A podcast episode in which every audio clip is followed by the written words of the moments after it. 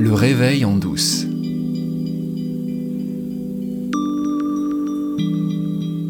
Alors aujourd'hui, une fois de plus, je vais te faire écouter une autre voix que la mienne. Je t'emmène à Nantes, où je suis allé rencontrer Fatou, Fatou Diop. Fatou, elle est psychologue clinicienne et psychothérapeute.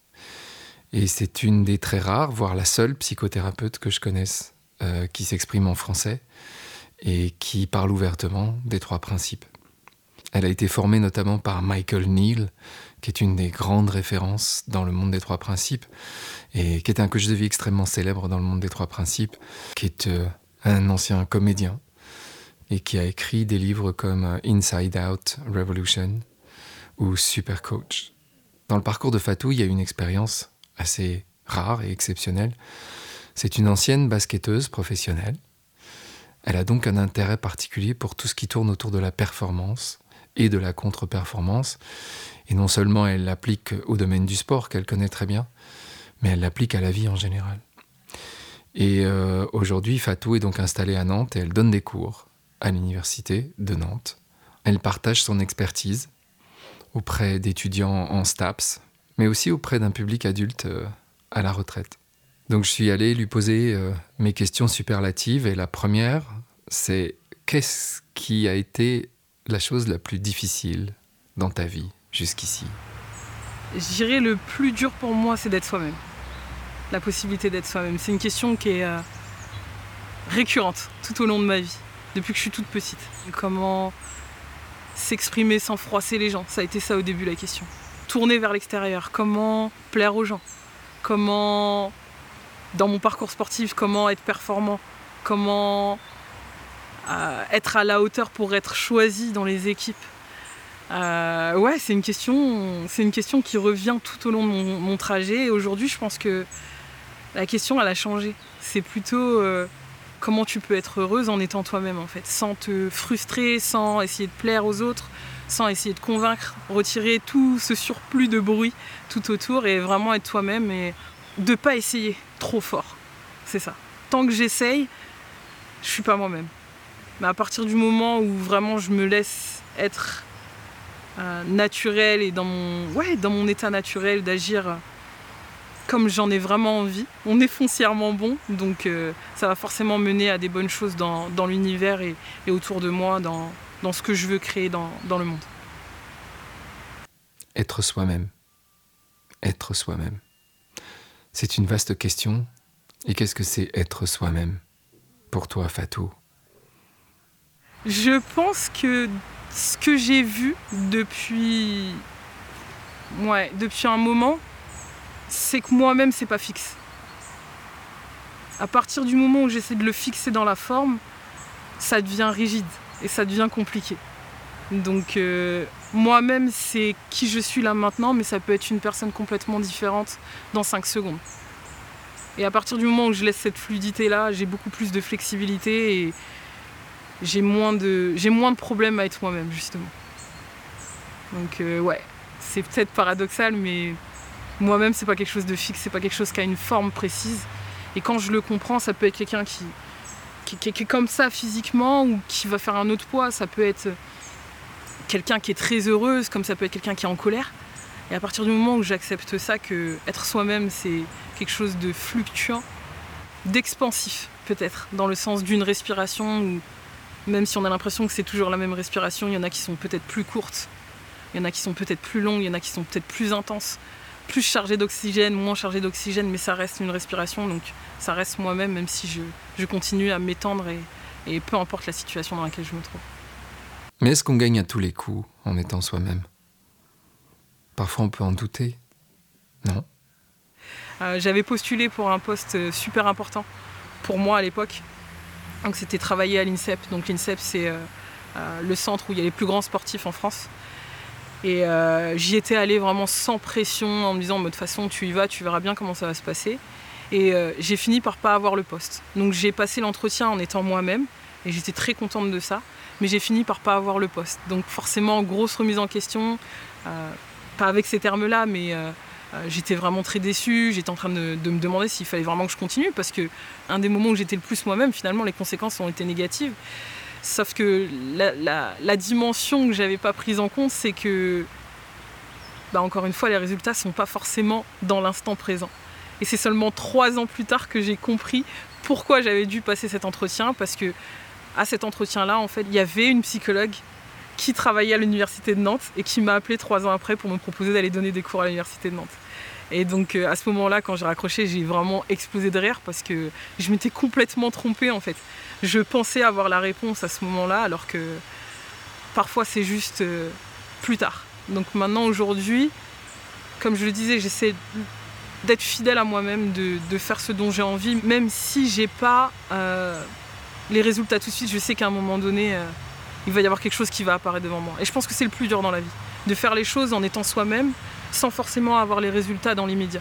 Parfois on peut douter et se dire ah est-ce que j'ai bien fait ou pas, mais en fait euh, on n'a pas cette capacité à voir dans l'avenir donc euh, ça permet juste de prendre la vie comme si c'était un vrai cadeau, un énorme cadeau en se disant ouh à quel moment euh, ça va se, ça va se dérouler et à quel moment je vais voir pourquoi ça s'est arrivé dans ma vie. Et ça change tout, clairement ça change tout. Et tu dirais toi, est-ce que tu as l'impression d'être porté par la vie? La plupart du temps. la plupart du temps, oui. La plupart du temps. Ouais. Beaucoup plus qu'avant, certes. Et quand c'est pas le cas, il y a toujours une partie de moi qui me dit ça va pas durer. Donc ça c'est cool, mais euh, même plus que la vie, je dirais que je suis portée par l'amour. C'est très particulier, c'est quelque chose que j'aurais pas dit il y a, il y a trois ans de ça, où j'aurais dit quoi l'amour? Mais qu'est-ce que c'est? Et finalement aujourd'hui je suis clairement en capacité de le dire. Ça a beaucoup plus de sens pour moi de dire je suis portée par l'amour que je suis portée par la vie. Et bien sûr, j'ai posé la même question à Fatou que celle que j'ai posée à Isabelle Carati, puisqu'on parle des trois principes. C'est quoi pour toi les trois principes? Les trois principes, pour moi, c'est la vérité. C'est la base de tout, c'est la base de la vie, c'est la base de l'amour, c'est la base de, de l'humanité en fait. C'est la source, c'est l'essence.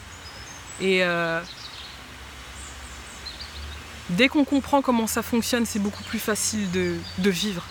Dans le sens où ça serait comme d'ouvrir une voiture et de se dire ah tiens je vais aller euh, changer ça ou je vais aller faire 10 000 km parce qu'on m'a dit de faire 10 000 km. Tant que je ne sais pas comment ça fonctionne, bah, je peux faire que des choses qui me paraissent logiques dans l'instant. Mais quand je comprends comment une voiture ça fonctionne, qu'il y a des vitesses, qu'il y a un coffre, qu'il euh, euh, y a des essuie-glaces, bah c'est beaucoup plus c'est beaucoup plus facile pour moi d'aller dans la vie, de monter dans la voiture et de, prendre une direction, de mettre le GPS en marche parce que je sais comment ça fonctionne, de prendre des gens avec moi à l'arrière en disant bah voilà, de, mettre la radio et d'écouter la chaîne que je veux entendre. Euh, et, s'il y a une panne, de pouvoir ouvrir en me disant de toute façon ça va bien se passer parce que je sais comment ça fonctionne et je sais faire ce qu'il y a à faire pour reprendre la route euh, en toute sécurité, en fait. Voilà, le mode d'emploi. C'est beaucoup plus facile de naviguer dans la vie quand on connaît le mode d'emploi. Et le mode d'emploi, c'est ça que Sidney Banks est venu apporter à l'humanité dans le milieu des années 70 quand il fait part de l'expérience qu'il avait faite. Cette expérience que je partage depuis longtemps avec vous. Mais comment est-ce qu'on met en pratique les trois principes dans la vie? Mais par exemple, quand on a un choix à faire, quand apparemment on a un choix à faire, on sait bien que le choix il va se faire tout seul, parce qu'au bout du compte, on n'a pas de libre arbitre. Mais pour moi, l'information que j'ai reçue pour faire un choix, c'est, en suivant l'indication de Sidney Banks, suivre la sensation. Si je suis face à une fourche, j'ai le choix A et j'ai le choix B. Ce que je vais faire, c'est que je vais me projeter mentalement dans le choix A. Et puis je vais fabriquer avec mon pouvoir de création, avec mon pouvoir de pensée, je vais fabriquer les pensées autour de, voilà, je vais aller dans cette direction, qu'est-ce que ça va faire? Et je dirige mon attention sur la sensation. Ok. Ça fait ça. Très bien. Choix numéro 2. Je vais là aussi fabriquer avec mon pouvoir de création les conséquences que j'imagine de ce choix numéro 2. Et je vais retourner l'attention sur moi et sur mes sensations. Ah, ok. Ah, ah, je crois que c'est mieux. je vais choisir ça. Cette façon de s'interroger quand on a l'impression de faire un choix, j'en connais pas de meilleur. Tu vas me dire, euh, c'est le moyen de jamais se tromper? On ne peut pas se tromper. Pour pouvoir se tromper, il faut croire qu'on peut se tromper. Quand on est appuyé sur la compréhension des trois principes, on sait bien qu'on peut plus se tromper. Et c'est pas la méthode Coué. Non. C'est faire confiance, s'appuyer sur la sagesse innée qui est là. Cette puissance, cette énergie, c'est cette énergie qui fait battre ton cœur, c'est cette énergie qui s'occupe de faire fonctionner cette machine, ce corps-esprit qui te sert de véhicule, toi en tant que conscience localisée dans ce monde des formes. Cette façon de faire des choix te connecte à la source, et depuis la source, il est impossible de se tromper. Où est le point Et je profite de cet épisode pour t'annoncer en avant-première que le premier week-end de janvier 2024, donc le 6 et le 7 janvier 2024, avec Fatou Diop, nous organisons une retraite autour des trois principes dans un gîte qui s'appelle la tribu de Lavaux en Charente. Je vous mettrai tous les détails dès que ce sera officiel et que la feuille d'inscription euh, sera prête. Et j'en profite aussi pour te dire que le week-end suivant, donc le 13 et le 14 janvier 2024, cette fois c'est avec Ludovic Fontaine que j'organise une retraite, toujours à la tribu de Lavaux, mais cette fois il sera plutôt question de spiritualité, de bouddhisme et de méditation. Donc vous pouvez d'ores et déjà noter ces dates sur vos agendas et si jamais vous êtes déjà intéressé, m'envoyer un mail à leréveillondouce.gmail.com pour réserver une place parce que pour chaque week-end, il y a seulement 10 places disponibles. Après-demain, jeudi, c'est le quatrième jeudi du mois, donc euh, c'est un jour de webinaire pour la communauté francophone des trois principes. Nous recevons à nouveau Robin Charbit qui va venir nous parler de la communication. Communiquer, se connecter, entrer en relation. Comment est-ce qu'on peut mener une vraie profonde conversation. Ce sera l'une des premières questions qui sera abordée avec Robin. On vous attend avec vos questions à partir de 18h jeudi.